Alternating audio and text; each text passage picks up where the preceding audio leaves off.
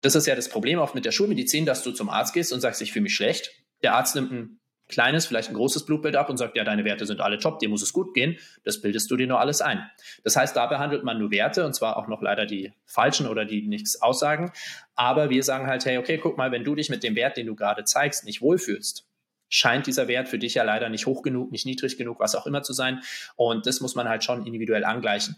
Und man muss ja dann doch auch sagen, dass Fruchtbarkeit viel, viel komplexer ist, als zu sagen, okay, Progesteron-Östrogen-Ratio muss passen. Da zählt ja dann auch ähm, der Partner dazu, da zählt dann auch die Partnerschaft per se dazu. Ich glaube, du kannst die perfekten Werte haben. Wenn du den falschen Partner hast, wirst du vielleicht mit dem nicht schwanger werden, weil dein Unterbewusstsein sagt, nö, das ist hier nicht das Richtige. Das heißt, dieses Thema ist ja viel, viel komplexer als nur Östrogen, Progesteron. Die Welt ist im Wandel. Stress und Belastung auf unseren Organismus sind überall. Zur selben Zeit aber gibt es heute eine Vielzahl natürlicher und auch technologisch fortschrittlicher Methoden, wie der Einsatz der Spektren des Lichts, unsere Atmung, Kälte, Nährstoffaufnahme und Nährstoffentzug, die Natur und auch unsere Gedanken. Gezielt eingesetzt ermöglichen sie nicht nur eine vollständige Entfaltung unserer Gesundheit in der heutigen Umwelt, sondern dass wir sogar neue Potenziale erobern können. Wo sind unsere Grenzen? Nimm deine Gesundheit selbst in die Hand und wir finden es gemeinsam heraus. Willkommen zum Epigenetik Podcast. Willkommen zum Epigenetik Podcast. Mein Name ist Sebastian Dietrich und unser Gast heute ist Marc Richter. Marc, du bist Heilpraktiker und Fitness- und Lifestyle-Coach. In deiner Naturheilpraxis Holistic Health Richter in Regensburg vereinst du deine Erfahrungen als Fitnesscoach und Biohacker mit deinen Erfahrungen als Therapeut mit dem Ziel, durch einen gesunden Lebensstil an der Ursache der Anliegen deiner Patienten anzusetzen und nicht nur Symptome zu behandeln. Hormone und Frauenheilkunde ist eins deiner Spezialgebiete. Zudem bist du Gründer des Hormon Connection Podcasts und hast eine Menge an Erfahrung rund um das Thema Hormone und wie man diese sensible Symphonie der Hormone auch wieder in Balance bringt. Marc, willkommen beim Epigenetik Podcast. Ich freue mich, dass du dabei bist. Vielen lieben Dank für die Einladung, Sebastian. Äh, eine Sache muss ich nur kurz berichtigen. Ich bin nicht der Gründer des Hormon Connection Podcasts. Ich bin nur der Host gerade. Ich habe den übernehmen dürfen von meiner Dozentin. Äh, nicht, dass ich da irgendwie Ärger kriege, falls ich da das unkorrigiert lasse, aber ich äh, hoste den gerade zusammen mit meiner Kollegin und habe den von meiner Dozentin übernehmen dürfen und da viel lernen dürfen auch, ja. Super, da werden wir sicherlich auch gleich ein paar spannende Sachen hören. Marc, wir kennen uns beide aus mehreren Fortbildungen und Seminaren, angefangen von Hormonen über Mikrostrom bis hin zu angewandter Neurologie, war so ziemlich alles Mögliche dabei. Ich finde es super spannend, was du machst, verfolge deine Arbeit schon seit mehreren Jahren, deswegen freue ich mich unglaublich, dass du heute dabei bist und ich würde mit dir heute gerne über das Thema Epigenetik und Hormone sprechen und eben deine Erfahrung mit unseren Zuhörern und Zuschauern teilen. Jetzt ist das Thema Hormone natürlich super breit. Deswegen, oder wir könnten eigentlich jetzt eine ganze Woche über Hormone sprechen. Deswegen würde ich es gerne so ein bisschen fokussieren und eher auf die Sexualhormone richten und was dazugehört. Ähm, die epigenetischen Mechanismen glaube ich, sind klar. Da will ich gar nicht so sehr darauf eingehen, wie jetzt die Östrogene an den Östrogenrezeptor binden und dann wieder ans Östrogen reaktive Element, um dann eine Wirkung im Kern oder an der DNA hervorzurufen. Dann gibt es noch Methylierung und Histemodifikation. Das sind super äh, komplizierte Wörter. Ich würde eher gern so ein bisschen oberflächlich bleiben und erstmal vielleicht äh, darauf eingehen, was machen die Östrogene eigentlich? Sind die denn per se eigentlich schlecht, weil man häufig immer von Östrogendominanz hört und Östrogene machen dick? Sind die denn ausschließlich nur negativ? Also was haben die eigentlich für Eigenschaften? Was können die? Was kann aber auch schiefgehen? Und was siehst du da in der Praxis? Ja, also wenn man sich nur einen Satz zu den Östrogenen merken möchte, dann ist das Zellteilung und Schwellung. Das ist die Aufgabe unserer Östrogene. Wir haben ja die als Männer auch. Und die machen eben Zellteilung und Schwellung, was ja per se auch, wie du sagst, äh, notwendig ist. Also nichts per se ist schlecht oder gut in unserem Körper, sondern es geht wie immer um Balance. Yin und Yang, Nacht, Tag. Wir haben ja all diese Rhythmen im Körper. Und so ist es ja zum Beispiel auch mit Cortisol. Da wollen wir jetzt noch nicht drauf eingehen, aber Cortisol kriegt ja auch einen relativ schlechten Ruf, wo wir sagen müssen, okay, äh, jeder, der zu wenig Cortisol hat, fühlt sich eigentlich überhaupt nicht mehr gut, sondern ist den ganzen Tag müde. Und so ist es natürlich auch mit Östrogenen. Ich muss natürlich aber schon aus Erfahrung mittlerweile sagen, dass der große, große Teil aller Patientinnen, die in die Praxis kommen, einfach wirklich eine Östrogendominanz haben. Und dann ist es auch erstmal per se egal, welche Art der Östrogendominanz, ob es eine absolute Östrogendominanz ist oder eine relative Östrogendominanz. Und ich muss da auch gar nicht so viel testen. Wir können ganz banal sagen, wenn du als Frau irgendein Problem mit deinem Zyklus hast, sei es, dass du Schmerzen hast während oder vor der Periode, sei es, dass du große emotionale Probleme hast, sei es, dass dein Zyklus zu lang, zu kurz ist, irgendwelche Begleitsymptome, dann kannst du eigentlich davon ausgehen, dass du irgendeine Form der Östrogendominanz hast. Jetzt können wir halt einfach erstmal sagen, okay, die ganze Umwelt macht einfach eine Östrogendominanz, aber auch der Körper leitet selbst eine Östrogendominanz in gewissen Fällen ein. Warum? Der Körper möchte als erstes, das wissen wir ja vor allem aus der Neurologie, immer überleben. Das ist wichtigste Funktion Nummer eins. Nervensystem, unser Gehirn will immer überleben. Funktion Nummer zwei ist Fortpflanzung, aber als ganz erstes kommt Überleben. Und wenn dein Körper merkt, entweder du hast als Frau nicht genug Ressourcen, um ein weiteres Lebewesen auf die Welt zu bekommen, oder es ist nicht sicher genug. Dann sagt dein Körper, hey, es macht überhaupt keinen Sinn, hier schwanger zu werden. Das wäre nur eine Gefahr für uns. Also fahren wir die Fruchtbarkeit mal runter. Und das macht er durch eine Östrogendominanz. Das heißt, wir können noch so sehr auf die Umweltfaktoren achten. Wenn allgemein Energielevel, Stresslevel, Sicherheitslevel nicht passt, wird dein Körper absichtlich eine Östrogendominanz einleiten um dich als Frau nicht zu gefährden, weil einfach, wenn du ein Baby trägst, brauchst du noch mehr Ressourcen, du brauchst noch mehr Energie, du bist noch unsicherer, weil du kannst ja schlechter davonlaufen, du kannst schlechter kämpfen, du kannst schlechter Essen sammeln. Also du, der Körper muss sich schon sicher sein zu sagen, hey, wir sind in der günstigen Position, um über Nachwuchs nachzudenken. Und wenn nicht, dann hast du einfach selbst eine Östrogendominanz. Das klingt jetzt vielleicht für den einen oder anderen so ein bisschen, als ob äh, die körpereigenen Hormone, also Östrogene, die ja eigentlich ganz natürlich sind, als ob die den Körper hindern, ein Kind zu bekommen. Das kann ja. so ein bisschen widersprüchlich für, der, für den einen oder anderen klingen. Ähm, vielleicht kannst du da mal ein bisschen Aufschluss geben. Gibt es da einen gewissen Wert, weil wir die Frau produziert ja natürlicherweise einen gewissen äh, Östrogenwert. Ähm, ab wann ist es zu viel und warum ist dann gerade das Östrogen eigentlich das ähm, was, was verhindert, dass, dass ich schwanger werde, wo ja eigentlich so eine Anti-Baby-Pille Babypille ist meist eine Kombination oder vielleicht sogar nur ein Pro Progesteron-ähnliches Hormon. Ja, alle komplexen Systeme, und dazu gehört der menschliche Körper auch, dazu haben gewisse ja, Richtsachen. Und eins davon ist, dass wir als komplexe Systeme immer sogenannte Schwellenwerte haben. Und wenn dieser Schwellenwert überschritten ist, gibt es Probleme. Oder wenn dieser unterschritten ist. Ganz einfaches Beispiel, Körpertemperatur mit Fieber. Wir haben gewisse Schwellenwerte, wo wir als Menschen uns bewegen müssen. Wenn wir drunter sind, werden wir sterben. Und wenn unser Fieber zu hoch geht, dann haben wir auch Probleme und werden krank. Das heißt, unser Körper hat bei vielen Sachen, beim pH-Wert, bei der Körpertemperatur und bei vielen Hormonen gewisse Schwellenwerte. In dem Bereich möchte er bleiben. Wenn es drüber oder drunter geht, haben wir Probleme. Das bedeutet, es ist keine besondere Sache, dass zu viel auch zu viel des Guten sein kann. Und so ist es eben auch bei Östrogen. In unserer Auffassung zählt Östrogen auch eher in die Kaskade der Stresshormone. Das heißt, wir sehen einfach, dass unter Stress der weibliche Körper mehr Östrogene ausscheidet.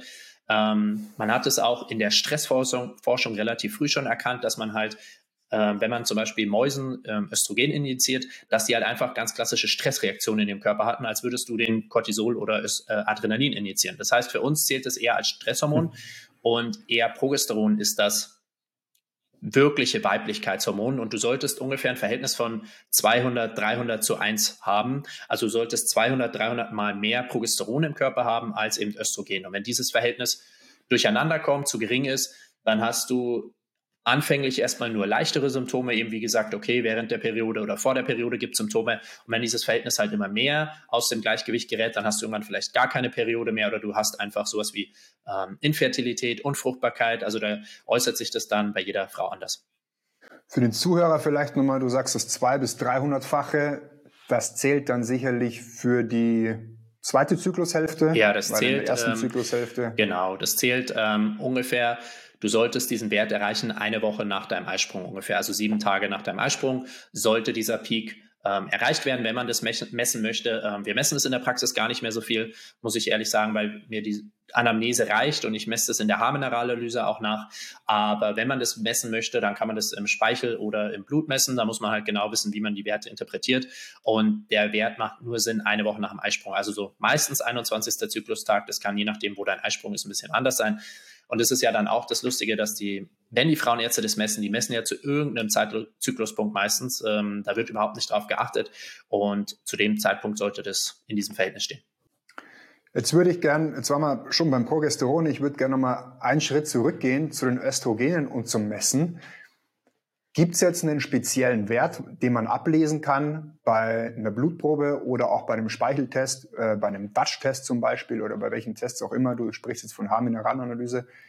Bei welchem Wert bin ich unfruchtbar? Oder gibt es eine gewisse Hürde oder auch eine Ratio, wo du sagst, wir sind zum Progesteron, dann klappt es auf keinen Fall mehr? Und kann ich das jetzt wiederum pauschalisieren? Kann ich, sage, kann ich sagen, dass jede Frau, die nicht schwanger wird, genau eine, vielleicht diesen Wert überschritten haben muss? Hm. Ähm, also, wir unterscheiden uns schon in der Praxis von der funktionellen Medizin, dass wir einfach nicht übermessen wollen. Weil unsere Gesellschaft geht immer, dazu, geht immer mehr dazu über, immer mehr Detailwissen zu, anzuhäufen, aber nicht mehr das große Ganze zu sehen. Und wir messen immer mehr und messen immer mehr. Und wenn du manchmal zu einem funktionellen Mediziner in die Praxis gehst, zahlst du erstmal schon 1000 Euro mindestens für die ganzen Werte, wo aber die meisten Werte davon überhaupt nicht behandelt werden direkt. Und wir messen deutlich weniger. Also wir messen eine Haarminerallyse, wir messen gewisse Blutwerte auch. Aber wir gucken uns halt vor allem das große Ganze an. Das heißt, ich messe das sehr, sehr selten nur noch in der Praxis, weil ich weiß, hey, guck mal, wenn die Patientin in dem Bereich Symptome hat, dann hast du eine Östrogendominanz. Punkt aus. Wie groß diese Östrogendominanz ist, ist dann für meine Behandlung per se erstmal auch gar nicht so entscheidend. Ähm, natürlich mhm. behandle ich dann diese Östrogendominanz. Ich behandle sie direkt, indem ich dem Körper helfe, überschüssige Östrogene auszuleiten, aber ich behandle sie auch sehr, sehr viel indirekt, dass ich halt gucke, okay, ähm, wie können wir deine Stressoren allgemein reduzieren? Das sind halt sozusagen die Stressoren in deinem Leben, die du kennst. Aber das sind eben auch unbewusste Stressoren, wie wenn dein Nervensystem nicht funktioniert, ist das ein Riesenstressor. Wenn du Traumata hast, die du nicht behandelt hast, hast du Stressoren. Arzneikrankheiten können Stressoren sein. Das heißt, wir behandeln die Hormone immer direkt, aber auch indirekt. Direkt im Sinne von, okay, wir geben dann schon auch mal natürlich Calciumdeglucarat, DIM, all solche Sachen, um halt auch da die ähm, Östrogenausscheidung zu unterstützen aber direkt so messe ich das nicht. Ich würde auch per se zu dem Messthema sagen, du kannst es nicht pauschalisieren. Ich habe Patienten bei gewissen Werten, die fühlen sich pudelwohl und ich habe einen anderen Patienten genau mit den gleichen Werten, der halt trotzdem Symptome aufzeigt. Das bedeutet, wir sagen ja, wir behandeln den Patienten und nicht die Werte. Und das ist ja das Problem oft mit der Schulmedizin, dass du zum Arzt gehst und sagst, ich fühle mich schlecht. Der Arzt nimmt ein kleines, vielleicht ein großes Blutbild ab und sagt, ja, deine Werte sind alle top, dir muss es gut gehen. Das bildest du dir nur alles ein. Das heißt, da behandelt man nur Werte und zwar auch noch leider die falschen oder die nichts aussagen. Aber wir sagen halt, hey, okay, guck mal, wenn du dich mit dem Wert, den du gerade zeigst, nicht wohlfühlst, scheint dieser Wert für dich ja leider nicht hoch genug, nicht niedrig genug, was auch immer zu sein. Und das muss man halt schon individuell angleichen. Und man muss ja dann doch auch sagen, dass Fruchtbarkeit viel, viel komplexer ist, als zu sagen, okay, Progesteron, Östrogen-Ratio muss passen. Da zählt ja dann auch ähm, der Partner dazu, da zählt dann auch die Partnerschaft per se dazu. Ich glaube, du kannst die perfekten Werte haben. Wenn du den falschen Partner hast, wirst du vielleicht mit dem nicht schwanger werden, weil dein Unterbewusstsein sagt, nö, das ist hier nicht das Richtige. Das heißt, dieses Thema ist ja viel, viel komplexer als nur Östrogen, Progesteron. Mhm. Da werden wir gleich noch drauf eingehen, Marc. Hm. Die Aussage finde ich ziemlich spannend, dass es eher individuell ist, dass man nicht zwingend sich auf einen Wert aufhängen muss, weil der Körper möglicherweise eben sensibler ist oder weniger sensibel reagiert auf diese Stressoren. Deswegen finde ich das eigentlich schon mal einen super spannenden Ansatz. Ja, wir, wir messen ja auch, um kurz darauf einzugehen, wir messen in der, in der Haarmineralanalyse, kann ich messen, wie sensibel deine Zellen sind. Und da haben wir eine Ratio, die sagt halt an, okay, wie gut funktioniert funktionell deine Schilddrüse. Das bedeutet nicht, wie viele Schilddrüsenhormone hast du, sondern wie gut können diese Schilddrüsenhormone denn am Rezeptor andocken und wirken. Das heißt, ich sehe, wie sensibel die Zelle ist. Und das weiß man mittlerweile auch in der äh, funktionellen Medizin, dass es oft eine Hypothyreose Typ 2 gibt. Du hast selbst nach den Werten der funktionellen Medizin sehr gute FT3 und FT4 Werte, hast aber trotzdem Symptome einer Unterfunktion. Und das sehen wir anhand der Haarmineralanalyse. Wie sensibel ist denn deine Zelle? Erstens gegenüber den Schilddrüsenhormonen, aber eben auch vermutlich andere Hormone gegenüber. Du kannst eine Insulinresistenz haben. Warum sollst du nicht eine Resistenz gegenüber Progesteron, DHEA etc. haben? Ist ja nur die logische Folgerung daraus. Und das können wir anhand der Haarmineralanalyse an einem gewissen Verhältnis gewisser Mineralien zueinander relativ gut erkennen, wie sensibel allgemein Hormone am äh, Rezeptor andocken und wirken können. Wow, super spannende Analyse. Das will ich auf jeden Fall mal machen bei dir. Bei den Haaren ja. wird es allerdings schwierig bei mir. Da äh, das funktioniert trotzdem. Sowas, das, das funktioniert trotzdem, keine Angst. Wir waren jetzt vor allem beim Thema Schwangerschaft, Marc. Lass uns vielleicht nochmal einen Schritt zurückgehen. Was machen die Östrogene eigentlich noch? Ja, einerseits klar, super wichtig natürlich die Fortpflanzung und die hindern möglicherweise die Befruchtung einer Eizelle oder überhaupt, dass eine Schwangerschaft äh, stattfinden kann. Was macht aber so eine Östrogendominanz oder so ein Ungleichgewicht zum Beispiel noch? Was kann da epigenetisch noch alles hm. passieren? Hm. Worauf kann sich das auswirken? Ja, also wenn wir nochmal auf den Spruch zurückkommen, Zellteilung und Schwellung. Das bedeutet, alles, wo wir zu viel an einem Wachstum haben, Östrogen ist ein Wachstumshormon, kann damit zusammenhängen. Das heißt, wenn wir mal überlegen, was haben denn viele Frauen heutzutage? Viele Frauen haben Zellulite, Probleme mit ähm, Hüftgold, dass sie halt Fettverteilungen an Stellen haben, die sie eigentlich nicht haben möchten. Dann haben wir natürlich auch immer mehr Probleme im Bereich Zysten. Dass halt die Frau geht zum Ultraschall und dann sagt er gesagt, ja, du hast eine Zyste, du hast ein Myom. Und das ist natürlich unkontrolliertes Wachstum. Wir haben Wachstum, Wachstum, Wachstum, aber das Signal, was eigentlich sagen sollte, okay, stopp, Yin und Yang, wir haben ja immer beide Seiten, aber wenn halt nur noch Wachstum ist, dann haben wir halt ein Problem. Und das Endstadium davon ist natürlich Krebs. Krebs ist unkontrolliertes Wachstum und vor allem im Bereich, sei es Brustkrebs, sei es Gebärmutterhalskrebs, was auch immer. Das ist ja alles Östrogen in dem Sinne.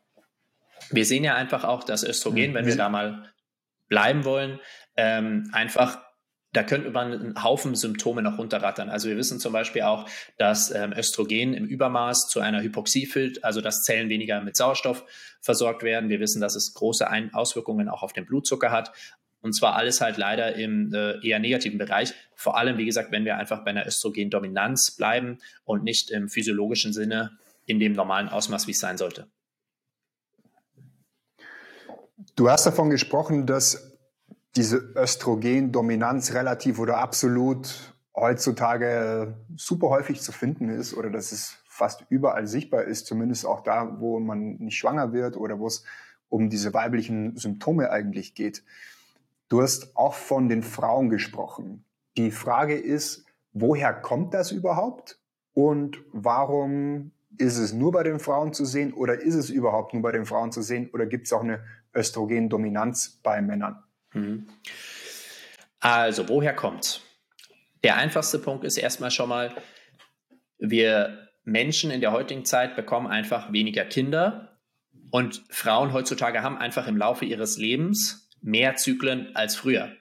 Weil sobald du schwanger bist, produzierst du ja eigentlich hauptsächlich neun Monate lang Progesteron. Progesteron, Progestare, also zum Austragen, ist ja das eigentliche oder ist ja das Schwangerschaftshormon. Das heißt, wenn du früher wenn du dir mal unsere Urgroßeltern angeschaut hast, die hatten alle vielleicht neun Brüder und Schwestern.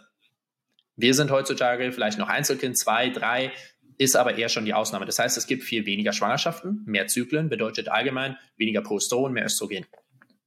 Dann haben wir den Mechanismus, dass unter Stress der weibliche Körper eine Östrogendominanz selber induzieren und einführen kann.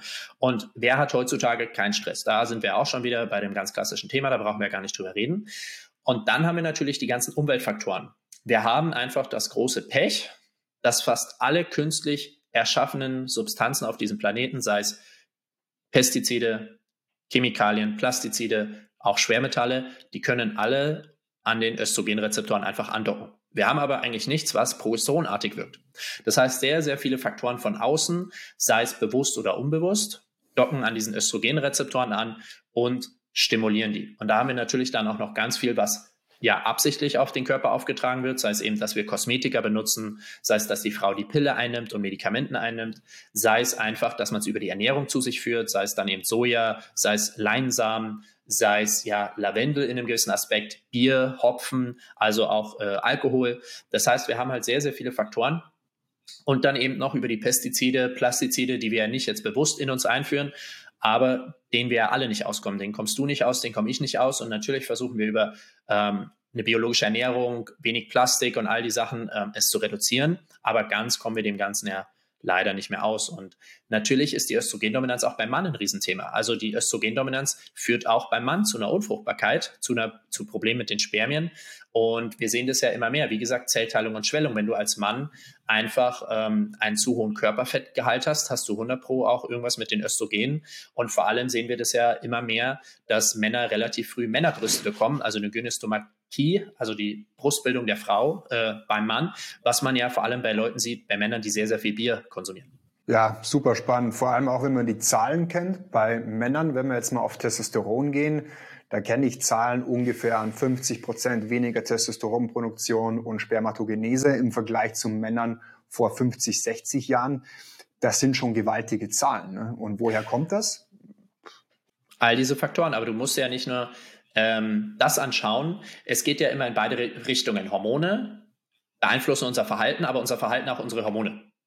Und wir sind halt einfach in einer relativ verweichlichen Gesellschaft. Also wenn du dir mal vorstellst, noch vor ja, im Zweiten Weltkrieg, da hast du den Großteil der amerikanischen Bevölkerung genommen und hast gesagt, so, ihr springt jetzt hier aus dem Flugzeug, landet in Frankreich am Strand und ihr werdet sofort mit ähm, von Kugeln empfangen. Mit wem, das könntest du ja auch, wenn ich das heutzutage froh bin, dass wir es nicht mehr machen müssen, aber du könntest das ja auch mit einem Großteil der Bevölkerung, wenn du denen erzählst, ja, du springst jetzt da aus dem Flugzeug und schießt da am Strand um dich rum, da, da würden ja die meisten vorher schon Herzinfarkt bekommen. Das heißt, auch dieses männliche Verhalten wird ja immer mehr ähm, von der Gesellschaft als diese toxische Maskulinität angesehen und wir brauchen keine Männer mehr und die unterdrücken nur die Frauen und keiner mhm. darf sich mehr wie ein Mann verhalten und keiner darf mehr sagen, was er eigentlich denkt und man darf niemand mehr auf den Fuß treten.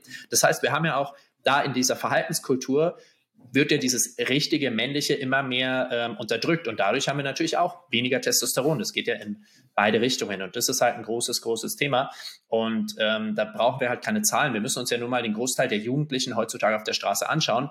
Ähm, das sieht einfach alles sehr, sehr äh, komisch leider aus und das, das ist ein großes, großes Problem.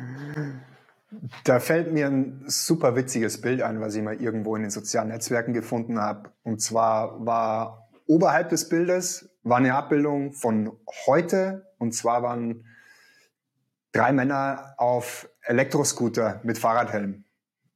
Drunter war Männer früher mit Colt und Cowboyhut auf dem Pferd reiten. Das fand ich super ja. witzig. Und so ist es halt wirklich. das trifft das trifft's auf den Punkt. Ne? Das ist ja das und das ist ja in allen Gesellschaftsebenen so. Und ähm, wie gesagt, in der Schule wird heutzutage werden die Bundesjugendspiele abgeschafft, weil dann beschwert wird, ja, okay, mein Kind ist zu dick und kann da nicht laufen und dann fühlt sich schlecht. Das ist halt genau unser Problem. Mhm. Erstens, warum kann dein Kind überhaupt nicht mehr laufen? Und zweitens, wie will denn dein Kind lernen, mit Niederlagen und mit Misserfolgen umzugehen, wenn es dem nie konfrontiert wird? Und ähm, da haben wir halt ein ganz, ganz großes Problem. Auch ähm, Thema Bewegung ist ja ganz, ganz wichtig. Ähm, einfach auch was unsere neuronale Entwicklung ja angeht, aber eben auch was einfach ganz normalen gesunden Hormonhaushalt und Testosteron angeht. Wenn du nur Körperfett hast, wird dein Körper mehr Aromatase produzieren und dieses Enzym Aromatase durchs Körperfett wandelt dein Testosteron in Östrogen um. Wenn du Muskulatur hingegen hast, hast du was, was einfach sehr, sehr stark antientzündlich wirkt, und zwar 24 Stunden. Auch wenn du nichts machst. Deine Muskulatur schüttet einfach sogenannte Interleukine aus, die antientzündlich wirken. Das heißt, es ist ja auf allen Ebenen dieses Problem. Es ist im Verhalten, es ist in unserer Bewegungskultur, es ist in den ganzen Chemikalien, Pestiziden. Ähm, wir haben ja dieses Problem leider auf allen Ebenen und müssen halt deswegen auch auf allen Ebenen ansetzen.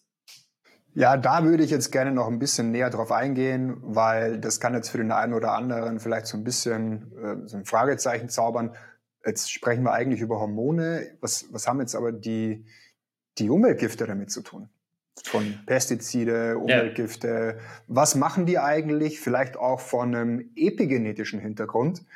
Ähm, was machen die mit den Östrogenen? Ich will so ein bisschen dahin, dass wir über Östrogenmetaboliten auch mal sprechen. Hm. Was machen die Umweltgifte? Und welche vielleicht insbesondere? Also ein großes, großes Thema sind halt dort vor allem alle Plastizide, also das bekannte BPA, aber das ist ja nicht nur BPA, das sind ja die anderen auch. Da kann man das A, glaube ich, wahrscheinlich gegen jeden Buchstaben austauschen, den man möchte und da wird es ein Plastizid geben. Die Pestizide, Glyphosat da sehr bekannt, die wirken halt alle leider an unseren Östrogenrezeptoren und stimulieren halt diese Wirkung dahinter. Das nächste Problem ist ja auch, dass die Leber als wichtigstes Organ all diese Sachen entgiften und verarbeiten muss. Und solange deine Leber mit diesen ganzen Toxinen, Pestiziden, Chemikalien beschäftigt ist, kann deine Leber ja einfach langsamer, schlechter oder erst später deine eigenen körpereigenen Östrogene verarbeiten oder abbauen. Das heißt, die verweilen dadurch ja auch länger im System.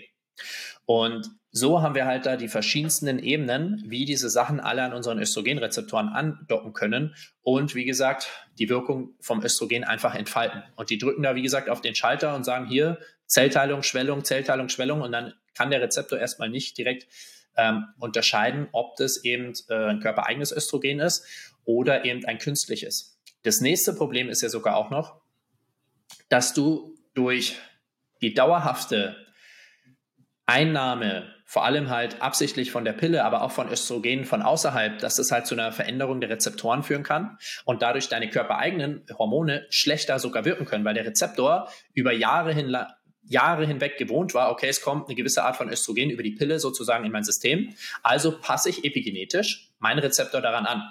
Wenn dann aber die Pille nicht mehr kommt, heißt es nicht unbedingt, dass der epigenetische Schalter auch wieder auf Werkseinstellung leider zurückgelegt wird. Und dann müssen wir, deswegen leiten wir all diese Medikamente und Pestizide und so auch homöopathisch aus, wir entgiften die homöopathisch, damit dieser Rezeptor und diese epigenetische Veränderung wieder auf Werkseinstellung zurückgelegt wird. Das heißt, wir haben ganz, ganz viele Patientinnen, die setzen die Pille ab und haben aber über Jahre hinweg immer noch diese Symptome, die sie unter der Pille hatten. Und dann leiten wir homöopathisch die Pille aus und auf einmal haben die diese Symptome nicht mehr. Das bedeutet, diese ganzen Chemikalien haben ihren Einfluss nicht nur während der Einnahme, sondern auch lange daraus hinüberweg. Epigenetische Veränderung. Bei manchen männlichen Patienten muss ich sogar die Pille homöopathisch ausleiten, wenn die Symptome einer Östrogendominanz haben, obwohl die natürlich die Pille im Laufe ihrer Lebenszeit nie genommen haben.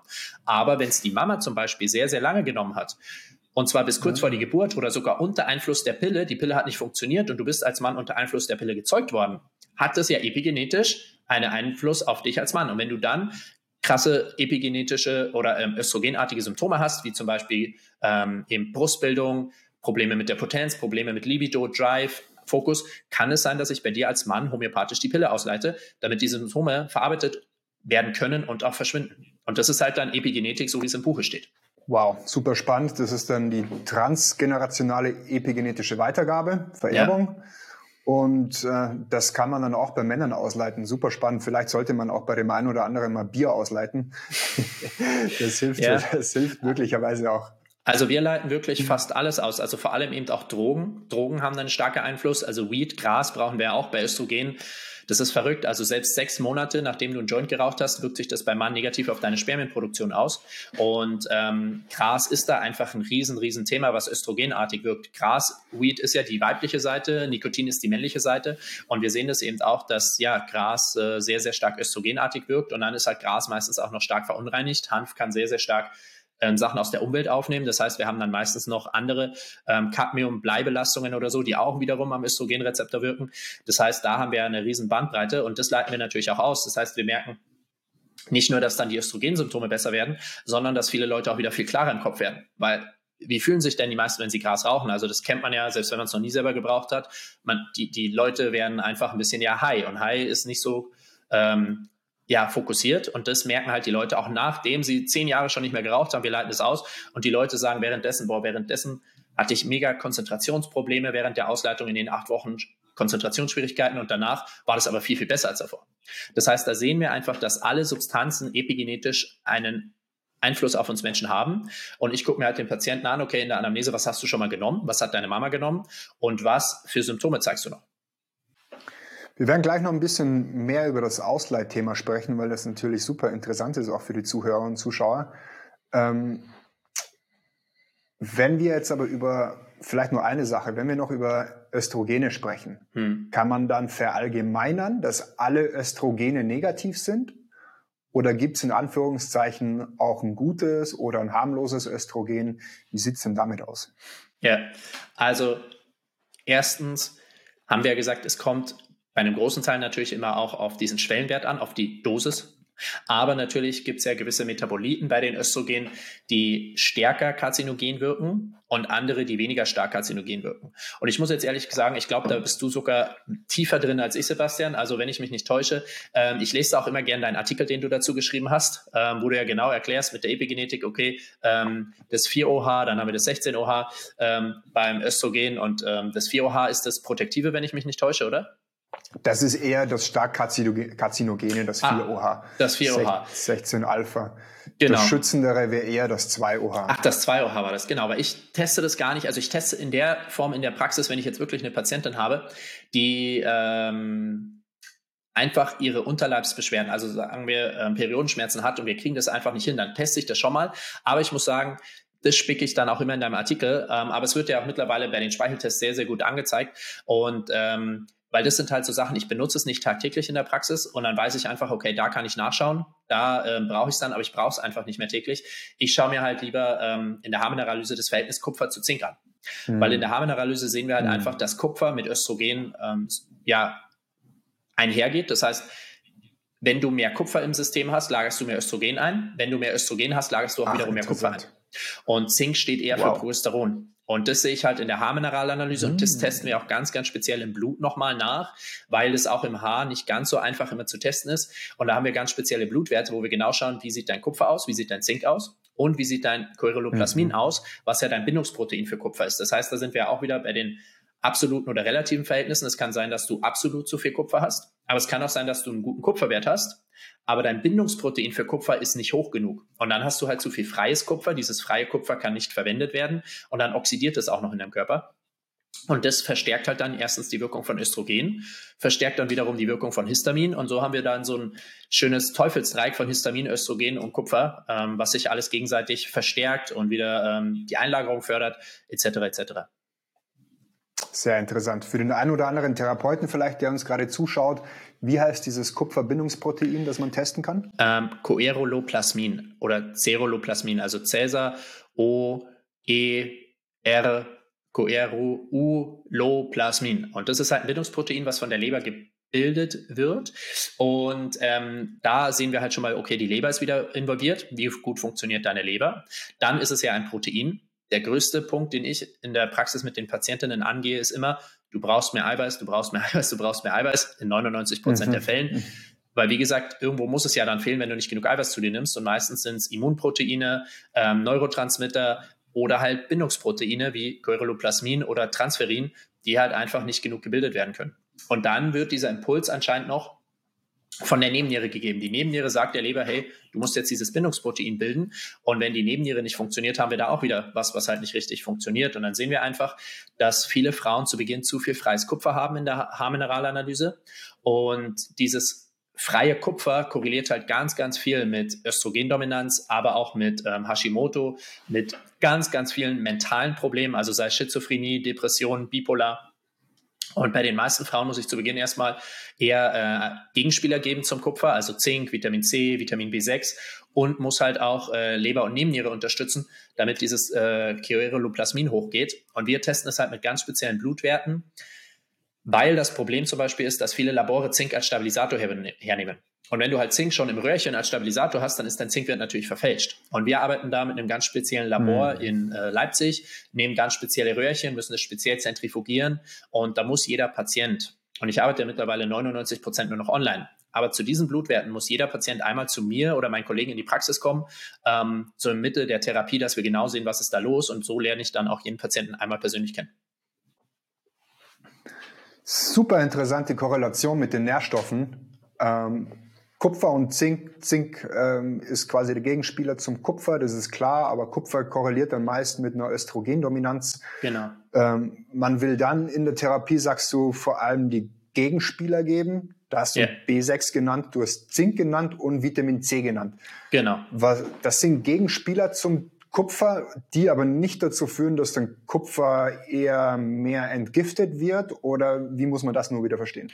Doch, also in einem Übermaß hilft das schon mit einer Entgiftung auch vom Kupfer, mit der Ausscheidung, aber auch nur im Übermaß. Ich habe jetzt, weil wir geben sehr, sehr hohe Zinkmengen bei uns in der Therapie, jedem Patienten und geben relativ selten eigentlich Kupfer.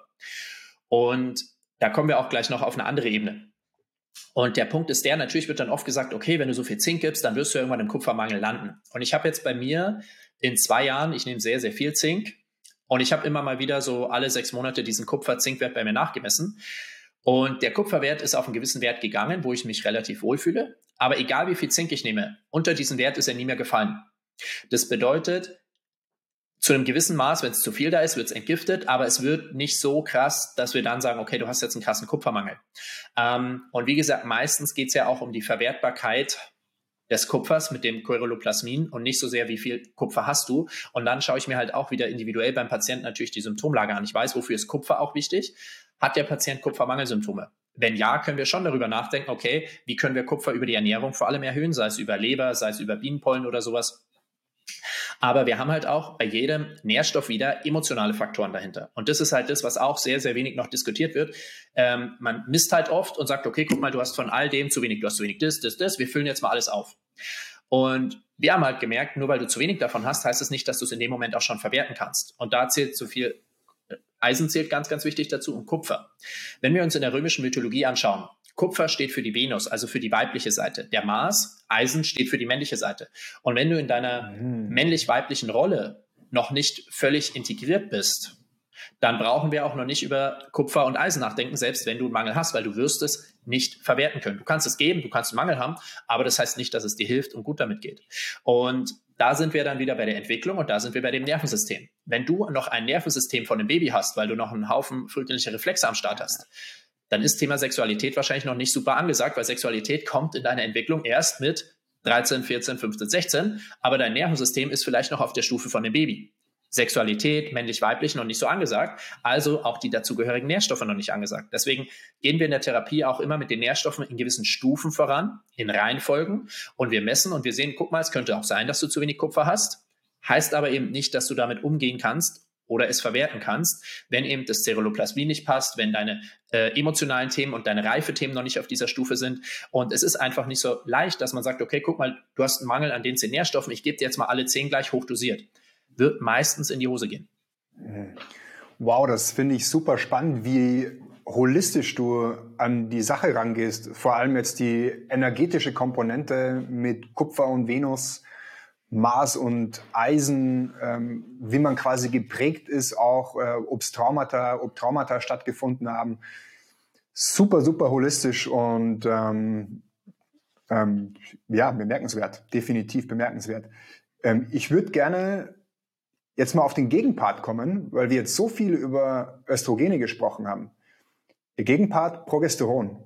Wie wichtig ist der allgemein und dann in der Therapie? Und wir werden dann aber im Anschluss gleich mal mhm. auch nochmal auf die Therapie genauer eingehen, ja. ob es ein Step-by-Step-Programm ja. gibt und wie das genau also, auszusehen hat. Progesteron ist super, super entscheidend. Also das wäre jetzt einfach auch ähm, zu langweilig zu sagen, hey, ich liste jetzt mal alle Vorteile von Progesteron auf. Also wenn man das einfach nur mal googelt und dann sieht, für was das alles wichtig da ist. Also wir könnten eigentlich ganz banal sagen, dass Progesteron alles im Körper positiv unterstützt. Über deine Psyche, über das Herz, über dein Nervensystem, über den Blutzucker. Ähm, es ist wirklich krass. Also wir sehen halt dann so ganz oft, hey, wenn bei den Frauen der Progesteronwert hochgeht, haben die auf einmal einen viel stabileren Blutzucker, vor allem in der zweiten Zyklushälfte. Die wachen nachts nicht mehr auf wegen Unterzuckerung, weil sie genug Progesteron haben. Und das ist halt wieder mhm. super spannend einfach zu sehen. Also ähm, der Punkt ist halt der, wir behandeln es halt in der Praxis, also um gleich auch ein bisschen auf die Therapie einzugehen, immer indirekt. Ähm, wir gucken halt, okay, warum hast du nicht genug Progesteron? Welche Nährstoffe fehlen dir, was fehlt dir eben da auf dieser energetischen Ebene, Thema Weiblichkeit. Wenn du dich halt im Berufsleben als Frau die ganze Zeit wie ein Mann verhalten musst, dann wirst du auch mehr männliche Hormone bilden. Du wirst als Frau einen Testosteronüberschuss auch noch haben, was ja viele haben, aber wirst halt zu wenig Progesteron haben. Und unsere Berufswelt ist halt einfach sehr männlich organisiert. Du musst Zahlen, Daten, Fakten, hier, das, um, zu. Das ist eine sehr männliche Energie. Die brauchen auch Frauen, das ist auch wichtig, aber eben wird dann die weibliche Seite zu wenig gefördert und auch zu wenig gestärkt. Das heißt, viele Frauen hatten als Kinder irgendwelche Hobbys mit Kreativität, künstlerisch, musikalisch. Dafür haben ja die Frauen heutzutage keine Zeit mehr. Und wie gesagt, da sind wir wieder, Verhalten fördert auch deine Hormone. Und so sehen wir halt, dass ähm, wir mit den Patientinnen erstmal an der Ernährung, den Nährstoffen ansetzen dürfen, dann auf diese weibliche Seite eingehen und dann auf die ganzen anderen Faktoren eingehen, um halt die Progesteronbildung wieder zu stärken. Weil das Problem ist einfach, wenn man jetzt nur Progesteron substituieren würde, Hormone sind ja Botenstoffe. Das heißt, die überbringen eine Nachricht. Die Nachricht bedeutet zum Beispiel, okay, wir haben Stress, wir haben einen Energiemangel. Dann sagt der Körper, okay, Nervensystem, du überbringst jetzt die Nachricht. Und die Hormone sind dann die Botenstoffe, die die Nachrichten vom Nervensystem und vom Energiesystem her überbringen. Wenn du jetzt nur Progesteron substituierst, ist ja die ursprüngliche Nachricht eigentlich noch die gleiche. Wir haben einen Energiemangel.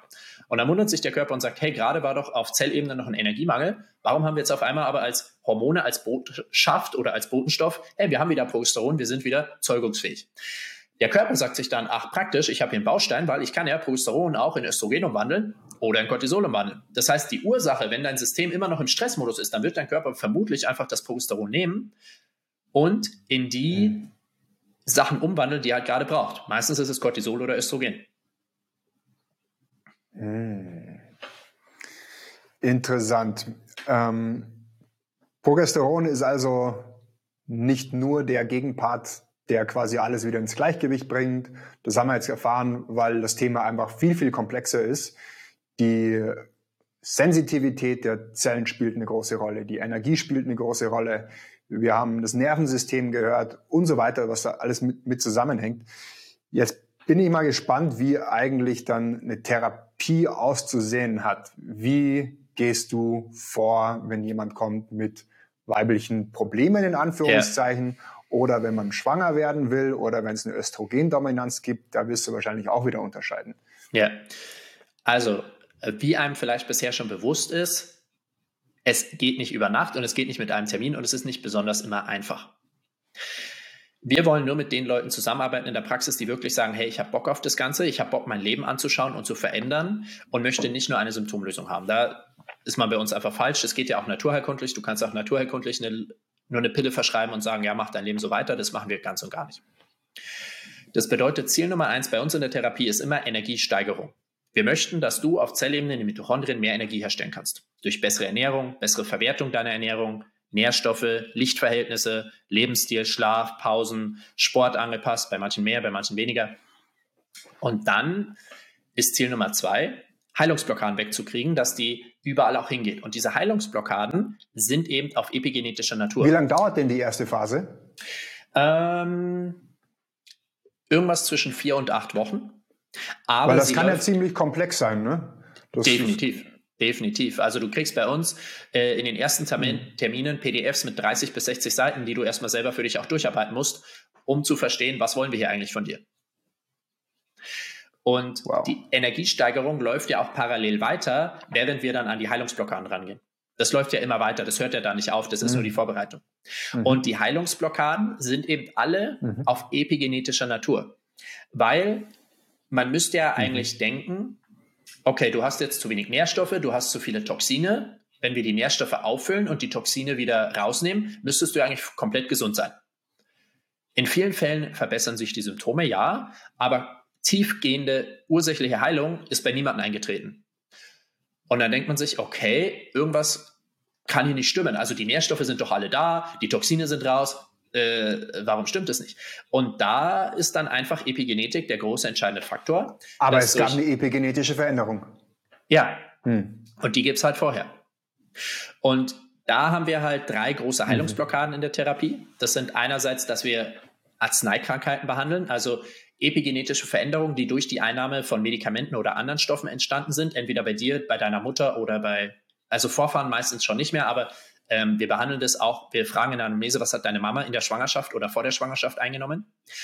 Zweite große epigenetische mhm. Fixierung ist einfach unser Nervensystem. Wenn unser Nervensystem auf Stress, auf Fight oder Flight programmiert ist epigenetisch, dann kann tatsächlich alles tippitoppi sein. Du kannst total sicher sein, kannst gute Nährstoffe haben, alles Mögliche. Wenn dein Nervensystem epigenetisch auf Fight oder Flight programmiert ist, dann wirst du einfach nicht komplett gesund werden oder aus diesem Überlebensmodus rauskommen. Und das kann einfach sein, weil deine Vorfahren irgendwo flüchten mussten. Das kann sein, weil in der Schwangerschaft äh, deine Mutter völlig viel Stress hatte oder einen Unfall hatte oder irgendwie sowas. Das kann sein, aber auch, weil du als Kind einfach in einer nicht sicheren Umwelt aufgewachsen bist und dein Nervensystem ist seit 20 Jahren, obwohl du komplett sicher bist, immer noch auf Fight oder Flight programmiert. Und diese epigenetischen Fixierungen müssen wir halt auch aus deinem Nervensystem rausbekommen. Durch Traumatherapie, aber eben auch durch neuronale Heilung und neuronale Geschichten, dass wir an deinem Nervensystem, an deinem Gleichgewichtssinn, an deinem Gehör, an deinen Augen, an deiner Sensorik arbeiten, weil wie gesagt, die gehören ja einfach zum Nervensystem alle dazu. Und wenn das nicht funktioniert, hast du einfach da gewisse epigenetische Fixierungen auf Fight oder Flight oder sogar im Freeze Mode. Und dann kann da auf dieser rein energetischen Ebene Nährstoffe und alles tippitoppi sein. Die epigenetische, epigenetische Fixierung wird leider nicht von selber verschwinden, wenn wir sie nicht behandeln. Faszinierend. Ich fasse nochmal zusammen. Die erste energetische Blockade war Giftstoffe oder Medikamente. Das zweite war Stress. Und das dritte war Traumata. Verstrickt sich möglicherweise schon mit dem zweiten Punkt. Auch mit Stress könnte ja auch ein Traumata auslösen. Aber Traumata eher in dem Sinne vielleicht ein gewaltsames Eindringen oder ein Unfall oder in, der, in die Richtung denkst du eher? Es reicht ja bei den meisten schon aus, wenn du als Kind geschrien hast, als Baby geschrien hast und deine Eltern haben dich nicht gleich gehört. Reicht es manchmal für dein Nervensystem schon aus, dass es denkt, oh Gott, meine Eltern sind weg, ich werde hier sterben? Das reicht für manche schon aus. Also bei Traumata in der Fachsprache wird dann manchmal zwischen den Mikrotraumen unterschieden und den großen Traumen. Große Traumen wären sowas wie, okay, Einbruch, Gewalt, ähm, Missbrauch, Vergewaltigung. Die kleinen Traumen reichen einfach aus, ähm, dass der ein, deine Eltern nicht emotional geben konnten, was du eigentlich gebraucht hättest. Und unsere Eltern haben halt meistens ihre eigenen Themen gehabt. Wir sind jetzt von Generation zu Generation, Erster Weltkrieg, Zweiter Weltkrieg, Ost-West-Gefälle, Flucht. Das, das, das kam ja von Generation auf Generation und keiner hat eigentlich sich den Mut gemacht oder den, ja, Aufwand betrieben, all diese Sachen mal zu lösen. Und wir sind jetzt die erste Generation, die sich eigentlich großflächig damit beschäftigt und sagen kann, hey, ich löse das jetzt mal, dass meine Kinder das nicht auch abbekommen. Und grundsätzlich kann ich eigentlich sagen, dass jeder von uns gewisse Traumen in sich hat, weil einfach unsere Eltern das nie aufgearbeitet haben. Und ähm, da hat jeder gewisse Probleme mit Selbstwert und Selbstzerstörung und Selbstsabotage. Das ist ja genau der Grund, warum so viele Leute auch nicht in die Umsetzung kommen oder sich immer wieder selbst sabotieren. Und das ist ja das nächste, was wir bei der Energie noch äh, denken müssen, ist, Viele Leute heutzutage haben sogenannte Selbstzerstörungs- und Selbstverletzungs- und Selbstsabotagemechanismen am Start. Wenn ich dem Patienten zu schnell zu viel Energie gebe, werden diese Selbstsabotage- und Selbstzerstörungsmechanismen ja auch mehr Energie bekommen. Und dann geht es dem Patienten die ersten zwei, drei Monate besser und nach drei Monaten auf einmal, wenn wir am Rest nicht arbeiten, geht es steil bergab. Weil einfach die Selbstzerstörung so viel Energie bekommen hat und sagt, so, jetzt reicht's, wir hören jetzt hier auf. Ganz banal ist es nur, dass der Patient dann sagt, boah, irgendwie habe ich keinen Bock mehr, meine Nährstoffe zu nehmen. Ganz grob ist es, dass sich die Patienten ähm, selbst verletzen oder wirklich ganz krasse Symptome entwickeln auf einmal, obwohl es ihnen eigentlich vorher gut ging. Oder dass sie sich halt in irgendwas anderes stürzen und sagen, hey, ich habe jetzt ein neues Projekt auf der Arbeit, ich habe eine neue Beziehung, ich habe ein neues Hobby, ich habe keine Zeit mehr für meine Therapie.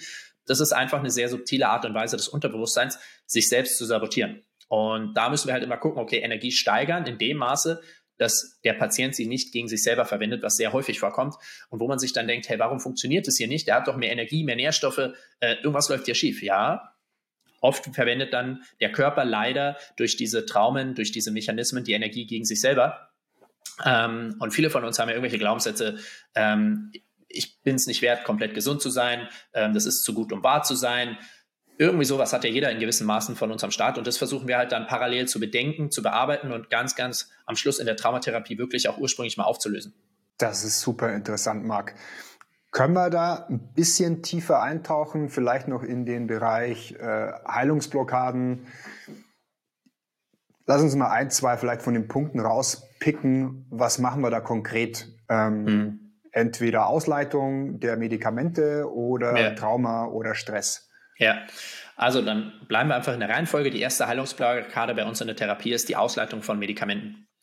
Und das ging so los, dass schon der Begründer der Homöopathie Samuel Hahnemann einfach festgestellt hat, wenn ein Patient zu ihm kommt oder kam, der gerade frisch ein Medikament bekommen hat, der eine Impfung bekommen hat, dann hat seine Homöopathie nicht mehr so funktioniert, wie er das eigentlich gewohnt war.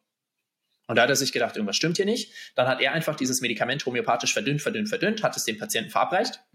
Und danach hat seine normale Homöopathie wieder funktioniert. Und er hat es halt Arzneikrankheit genannt. Wir nennen es heutzutage epigenetische Fixierung oder dass halt auf epigenetischer Ebene durch dieses Medikament was verändert wurde. Zum Beispiel in gewissen Antidepressivern steht bereits drin, bereits nach dreimaliger Einnahme als Frau kann es sein, dass du nie wieder Orgasmen haben kannst. Nicht nur während der Einnahme, sondern nie das wieder. Ist verrückt. Das heißt, es muss ja irgendein Schalter epigenetisch umgelegt worden sein. Und wir wollen halt durch diese homöopathische Verabreichung, dass wir dieses Medikament nochmal ganz, ganz dünn verabreichen, dem Körper die Möglichkeit geben, diesen Reiz zu verarbeiten und zu sagen, ach okay, das muss ich wieder zurückstellen auf Werkseinstellung. Und natürlich gibt es da nicht besonders viel Forschung dazu, weil ich glaube nicht, dass die Pharmaindustrie besonders viel Interesse daran hat, herauszufinden, was ihre Medikamente langfristig in uns Menschen machen. Aber es gibt halt, wie gesagt, gewisse ähm, Studien, die darauf hinweisen und wir sehen das ja in der Erfahrung und in den Beipackzetteln und das leiten wir halt einfach aus. Und da orientieren wir uns wieder an der Hierarchie. Im Körper gibt es ganz, ganz festgelegte Hierarchien. Nicht alle Organe, nicht alle Systeme sind gleich wichtig, sondern ganz, ganz oben steht immer, wenn wir uns die Organe anschauen, erstmal die Nebenniere, weil im Überlebensmodus sagt die Nebenniere, hey, ich übernehme jetzt hier, ich muss unser Überleben sichern. Das heißt, wir fangen auch bei den Ausleitungen auf der Nebennierenebene an. Wir leiten als erstes Cortison aus, wir leiten Adrenalin aus und Süßstoffe passt sich da einfach ganz gut mit rein. Zweite Ebene ist Sexualhormone. Das heißt, wir leiten auf zweiter Ebene die Pille aus. Dann gegebenenfalls, falls die Person noch zusätzlich Östrogen bekommen hat, Progesteron, Testosteron, DHA, ähm, sowas wie Tamoxifen, also auch Östrogen-Blockaderezeptoren äh, von, von äh, Brustkrebs. Und dann auf der dritten Ebene kommt die Schilddrüse, da leiten wir Schilddrüsenhormone aus. Dann kommt das Nervensystem, da leiten wir dann ähm, Antidepressiva aus, Narkolepsika, Drogen, Betäubungsmittel. Und dann auf fünfter Ebene kommt das Immunsystem. Und da leiten wir dann Impfungen aus, Antibiotika. Und eine Ausleitung dauert immer ungefähr acht Wochen. Und der Patient muss da abends eben homöopathisch verdünnt dieses Medikament einnehmen. In seiner Reihenfolge, wie gesagt, da muss ich mir ja den Patienten anschauen. Nicht jeder muss alles ausleiten. Ähm, ich teste es dann kinesiologisch auch noch nach, ob das wirklich bei dir als Patient auch eine Heilungsblockade erzeugt hat. Bei manchen reicht es, dass du dir einmalig Cortison auf den Arm geschmiert hast und du hast eine Heilungsblockade durch Cortison. Und wir kriegen halt das wildeste Feedback von unseren Patienten. Ähm, meistens einfach, vor allem bei Cortison, ist es, dass die Leute besseren Zugang zu ihren Gefühlen haben. Cortison ist ja ein sehr unterdrückendes Medikament, gibt man ja, um ein überschüssiges Immunsystem runterzufahren bei Autoimmunerkrankungen. Und die Leute haben auf einmal mehr Zugang zu den Emotionen. Die Patienten sagen auf einmal, hey Marc, ähm, ich spüre auf einmal viel mehr Freude, aber auch mehr Trauer. Ich, ich muss viel leichter weinen, ich komme viel besser an meine Gefühle ran. Aber andere Patienten reagieren zum Beispiel einfach mit der Haut. Die haben halt viel Cortison auf die Haut geschmiert und dann reagiert die Haut nochmal, weil der Körper endlich das, was durch die Cortisongabe damals unterdrückt wurde, auch verarbeiten kann. Und ähm, ganz, ganz oft kommt es halt auch zu Kopplungseffekten. Das bedeutet zum Beispiel, wenn du unter Medikamenteneinnahme irgendein Event hattest, zum Beispiel deine Freundin hat sich von dir getrennt, als du gerade Cortison genommen hast, dann ist das gekoppelt. Und dann passiert es ganz oft, dass die Leute, während sie dieses Cortison eingenommen haben, diese Trennung nie richtig verarbeiten konnten. Und dann leite ich Cortison auf und auf einmal kommen diese ganzen Gefühle von dieser Trennung hoch, obwohl es zum Beispiel manchmal 15 Jahre später war. Also das ist völlig verrückt und sowas sehen wir halt auch bei der Pille, dass zum Beispiel mir eine Patientin gesagt hat, hey Marc, erst als ich die Pille ausgeleitet habe, konnte ich eine richtig enge Verbindung zu meinem Sohn aufbauen. Und die Pilleneinnahme lag bei ihr aber schon über fünf Jahre zurück. Und natürlich auch alles, was bei der Frau ähm, Periodenprobleme angeht, Pillenausleitung super, super wichtig. Aber wie gesagt, wir müssen immer die Reihenfolge beachten. Wir können nicht einfach sagen, ja, wir fangen jetzt mal mit der Pille an, obwohl du vorher noch Cortison genommen hast. Ähm, und natürlich sind die anderen Ebenen auch noch ganz, ganz, ganz wichtig. Also wir machen nicht nur eine Sache. Ich mache immer das Gesamtsystem, weil einfach das alles aufeinander aufbaut. Und wenn die Ernährung nicht vorher passt, wenn der Lebensstil vorher nicht passt, wenn die Nährstoffe nicht passen, dann wird diese Ausleitung auch wahrscheinlich weniger Effekt oder bis gar keinen Effekt haben. Aber wie gesagt, ich brauche zum Beispiel auch nicht in die Traumatherapie gehen, wenn du noch voll mit Medikamenten bist, weil wenn all diese unterdrückenden Medikamente noch da sind oder du sogar noch Antidepressiva nimmst, ja, dann wird in der Traumatherapie nichts hochkommen, weil diese Medikamente sind ja dafür da, um das Ganze zu unterdrücken. Das ist ja genau das Thema. Das heißt, es baut alles aufeinander auf und wir sehen einfach, dass ähm, keine Sache allein für sich den Erfolg bringen würde. Und wie gesagt, vor allem auch Traumatherapie. Wenn die Arbeiten vorher nicht gemacht wurden, sitzen die Leute ganz einfach und ganz oft in der Traumatherapie und es passiert nichts, es kommt nichts hoch, sie spüren nichts, weil sie noch begraben sind unter all diesen Medikamenten, weil deren Nervensystem noch überhaupt nicht fähig ist, um an diese Emotionen überhaupt ranzugehen. Das ist unglaublich spannend, Marc. Ich glaube, ich muss mir von dir unbedingt mal so einen Miraculix-Drink äh, zusammenmixen lassen mit allen möglichen äh, homöopathischen Sachen, um alles Mögliche auszuleiten. So ein Shotgun-Approach, das kann wahrscheinlich nicht schaden. Äh, ähm, eine Sache, glaube ich, müssen wir noch ähm, machen, ja. klar, eines, eine Sache müssen wir noch kurz klarstellen, weil der eine oder andere denkt sich wahrscheinlich jetzt, Hä, warum soll ich Testosteron, warum soll ich Progesteron, warum soll ich DHA ausleiten? Ähm, das sind ja Sachen, die ich haben möchte oder auch brauche. Ja, ähm, wir leiten da immer das aus, was uns künstlich von außen gegeben wurde. Also ich würde jetzt halt nur äh, Progesteron, DHEA ausleiten, wenn du das als Medikament mal von außen künstlich eingenommen hast. Weil immer, wenn du von außen künstlich irgendwas einnimmst, kann es halt deine körpereigenen Rezeptoren verändern und bedeutet einfach, guck mal, wenn du von außen viel Progesteron bekommen hast, kann es sein, dass dein körpereigenes Progesteron nicht mehr so gut am Rezeptor andocken und wirken kann. Und das passiert eher selten. Also das, es sind glücklicherweise noch nicht so viele, wo ich das machen muss. Und das sind auch nicht die wichtigsten Sachen. Also ganz, ganz wichtig ist eher, dass wir halt Cortison ausleiten, ähm, Adrenalin, da leiten wir das Adrenalin aus, was ja in jedem Nasenspray drin ist oder auch in jeder Betäubungsspritze beim Zahnarzt kriegst du Adrenalin verabreicht. Und ich merke halt dann zum Beispiel, sagen die Patienten, hey Marc, ich habe typische Adrenalinsymptome, kalte Hände, kalte Füße, ähm, Übererregbarkeit, die leiten Adrenalin aus und auf einmal gehen diese Symptome weg und sie schlafen besser. So meine ich das.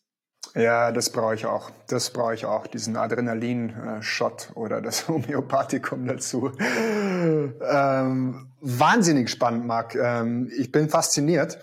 Ähm, wir waren jetzt im zweiten Punkt, Heilblockaden. Gibt es den dritten Punkt? Ähm, Oder sind wir quasi hier zum Abschluss der Therapie? Also, du bist halt mit den Heilungsblockaden schon ein wenig beschäftigt.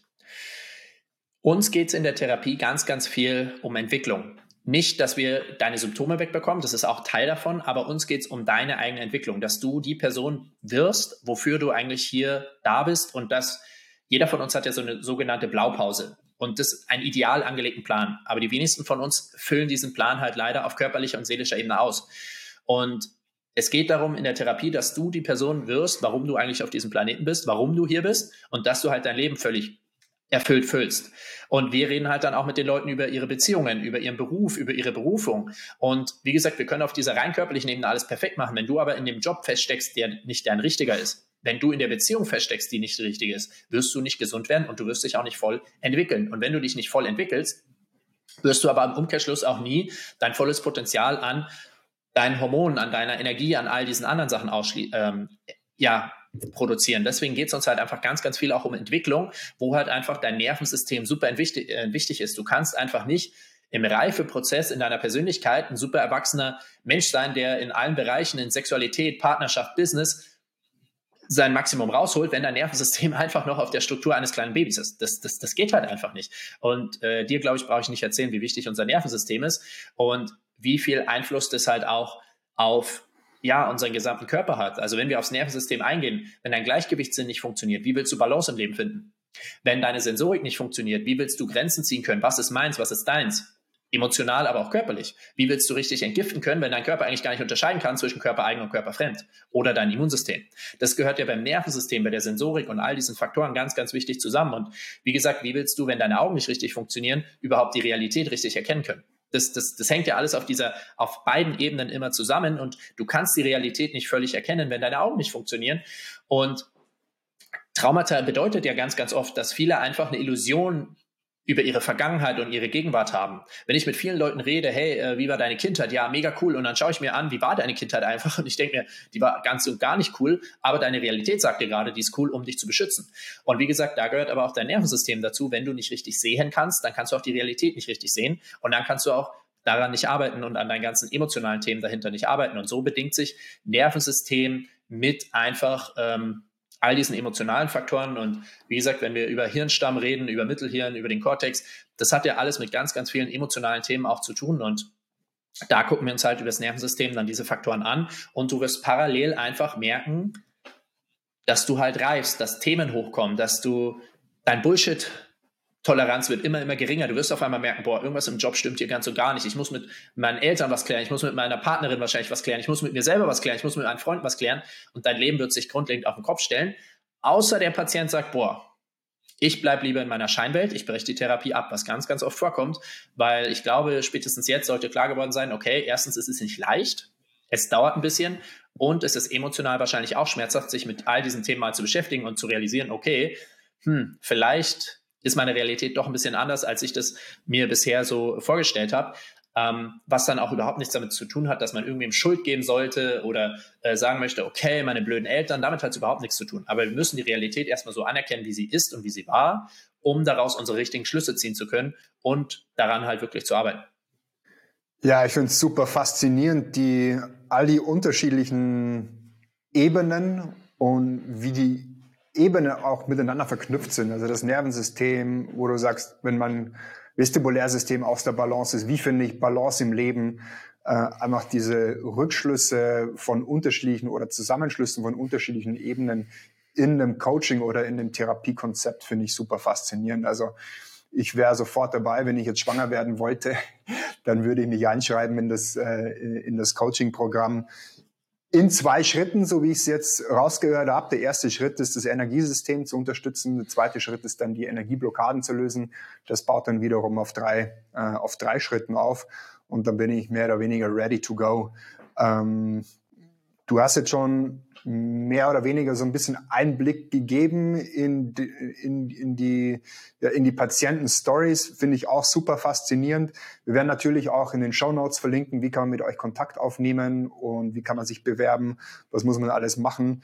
Ich würde langsam ähm, gerne zum Ende kommen, Marc, außer du hast erwähnt, du hast irgendwie noch ein wichtiges Thema vergessen zu der Therapie oder würdest gerne noch was hinzufügen. Ansonsten habe ich auf jeden Fall noch eine letzte, eine letzte Frage auch an dich die eher so ein bisschen auch in was, was bringt die Zukunft. Gibt es da von deiner Seite noch was, Marc? Ähm, also ich möchte halt einfach nur sagen, dass die Therapie, die ich so von meiner Dozentin, von der Katja Trost kennenlernen durfte, wirklich, ähm, ich mag und bin genauso fasziniert, wie du mir das gerade so sagst. Mir ging es auch so, es hat auf einmal alles so viel Sinn gemacht.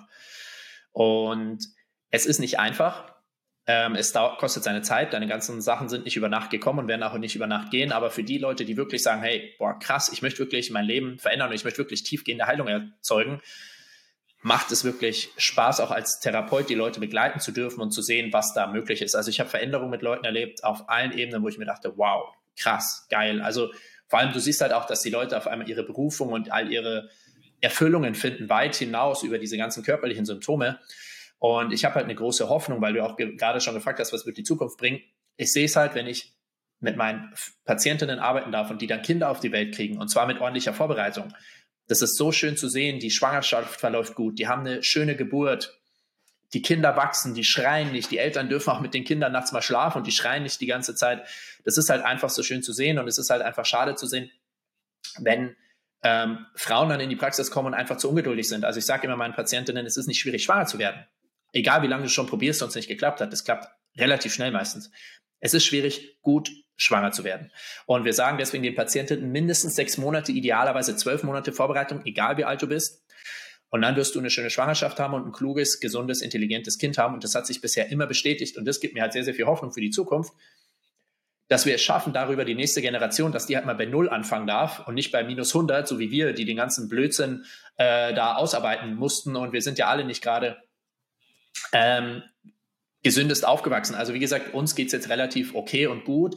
Aber stell dir halt mal vor, was das für ein Start ins Leben wäre, wenn halt deine Mutter schon ein Jahr lang äh, all diese Sachen vorher gemacht hätte, was, was, was du für einen Vorteil im Leben hast und äh, wie wenige Probleme, also wie viel weniger Probleme du halt haben wirst, emotional wie körperlich. Und das gibt mir einfach eine große, große Hoffnung für die Zukunft, dass immer mehr Leute sich dafür öffnen und sagen, hey, ich möchte wirklich was verändern, ich möchte wirklich was machen. Und du kannst ja nicht an deiner Gesundheit arbeiten und der Planet ist dir scheißegal. Das geht ja immer Hand in Hand. Du wirst automatisch, du kannst nur auf einem gesunden Planeten auch selber gesund sein. Deswegen wirst du dich auch viel, viel mehr um deine Umwelt kümmern und um deine Mitmenschen kümmern, weil wir sitzen ja alle im gleichen Boot. Und sobald du anfängst, weniger Plastik zu benutzen, weniger Chemikalien zu benutzen, biologisch einzukaufen, beeinflusst du ja auch immer den Planeten positiv. Und das finde ich halt so schön, dass es keine schlechten Nebenwirkungen gibt. Es profitieren einfach nur alle davon. Können wir das vielleicht noch ein bisschen ausweiten? Diese Empfehlungen hätte ich noch gern für unsere Zuschauer. Du hast ja schon gesagt, weniger Plastik und mehr Bewusstsein eigentlich an den Tag legen. Was kann ich denn noch machen, wenn ich jetzt nicht zu euch ins Coaching gehe und habe vielleicht nicht die Möglichkeit, jetzt zumindest mal an den, an den Heilblockaden zu, äh, zu arbeiten? Mhm. Was kann ich denn machen, um an dem Thema Östrogene zu arbeiten oder vielleicht grundsätzlich an der Schwangerschaft? Ja, also als erstes würde ich natürlich immer anfangen, dass du aufhörst, überschüssige Östrogene überhaupt in dich reinzukriegen. Alles, was wir nicht reinkriegen, müssen wir auch gar nicht erst entgiften. Das heißt, du musst dich halt damit beschäftigen, was wirkt alles östrogenartig. Also wenn wir bei der Ernährung mal anfangen, sei es ähm, natürlich allgemein Pestizide, dass du halt so regional und biologisch wie möglich, wie du dir das leisten kannst, einkaufst. Dass du die Lebensmittel meidest, die stark östrogenartig sind, was halt Soja ist, was halt ähm, Leinsamen sind, was Bier, Hopfen, allgemein Alkohol ist Dann würde ich natürlich, gibt es ja so schöne Apps, ToxFox, CoachHook App, äh, dass du halt einfach testest, okay, ähm, wie belastet ist, sind die ganzen Kosmetika, mit denen ich in Berührung komme. Und da geht es ja nicht nur um Kosmetika, sondern um deine Seife, um dein Waschmittel, um dein Spülmittel. Alles, was irgendwie mit dir in Berührung kommt, sollte halt so ähm, unbelastet wie möglich sein und so natürlich wie möglich sein. Und dann einfach auch, dass wir halt gesagt haben, okay, dein Körper könnte ja auch selbst eine Östrogendominanz einleiten, ähm, wenn er halt so viele Stressoren hat. Das heißt, du kannst einfach schon mal ganz, ganz einfach evaluieren dein Energiemanagement. Gesundheit ist Energiemanagement und du musst halt einfach jeden deiner Lebensbereiche mal analysieren, sei es Beziehungen, Freundschaften, äh, Beruf, Hobbys, Schlafverhalten, all diese Faktoren und dann kannst du ganz einfach bewerten, gibt mir das mehr Energie, als es mich kostet oder nicht? Hast du einen Plus, hast du eine Null oder hast du ein Minus? Und die meisten Leute würden bei den meisten Lebensbereichen immer Minus, Minus, Minus, Minus hinschreiben. Und wenn du da schon mal schaffst zu schauen, dass du auf mehr Plus oder mehr Nullen zumindest kommst, hat dein Körper ja überhaupt viel mehr Energie übrig, um zu entgiften. Die Leber äh, braucht nicht so viel Energie. Ähm, und da, wie gesagt, mal jeden Lebensbereich zu analysieren und zu schauen, okay, wo kann ich hier wirklich ähm, das gesundheitlich in den Plus oder in den Energieplus überbringen. Und das ist erstmal ganz, ganz leicht. Und es ist erstaunlich, wie viele Frauen sich immer noch in ihrem Perfektionismus leider auch sehr, sehr schwer tun, ähm, sich überhaupt was zu gönnen, dass sie halt wirklich sagen, okay, ich möchte die perfekte Hausfrau sein, die perfekte Mama, ich möchte noch wie ein Model aussehen und ich möchte den Beruf voll durchstarten. Das ist halt sehr, sehr schwierig, all diese Faktoren zu erfüllen und da einfach mit sich selber ähm, viel besser umzugehen und zu sagen, okay, es ist völlig okay, eine Pause zu machen, es ist völlig okay, mal einen Mittagsschlaf zu machen. Das ist erstaunlich, wie viele Patientinnen eigentlich immer von mir eine Erlaubnis erstmal haben wollen, dass sie sich ausruhen dürfen das, das ist verrückt, in was für einer Welt wir da leben und was für Ansprüche es da gibt. Und ähm, das wäre erstmal das, wie ich sagen würde, hey, fang damit an.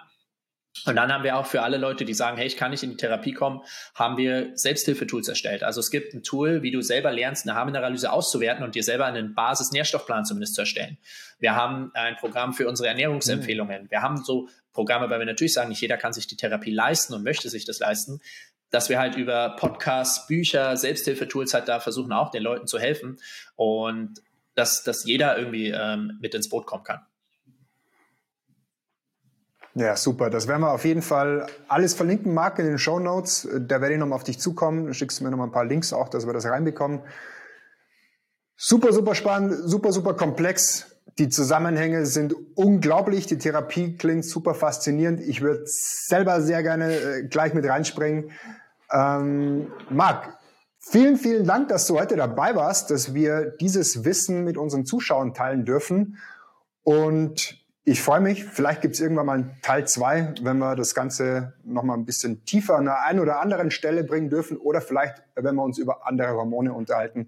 Da gibt es ja andere Baustellen auch noch. Marc, vielen, vielen Dank, dass du dabei warst. Sehr Auch gerne. An euch Zuschauer, vielen, vielen Dank fürs Einschalten und ja. Zuhören. Sehr, sehr gerne. Ich bin immer offen für ein paar zwei, sollten offene Fragen entstanden sein oder andere Themen interessant sein.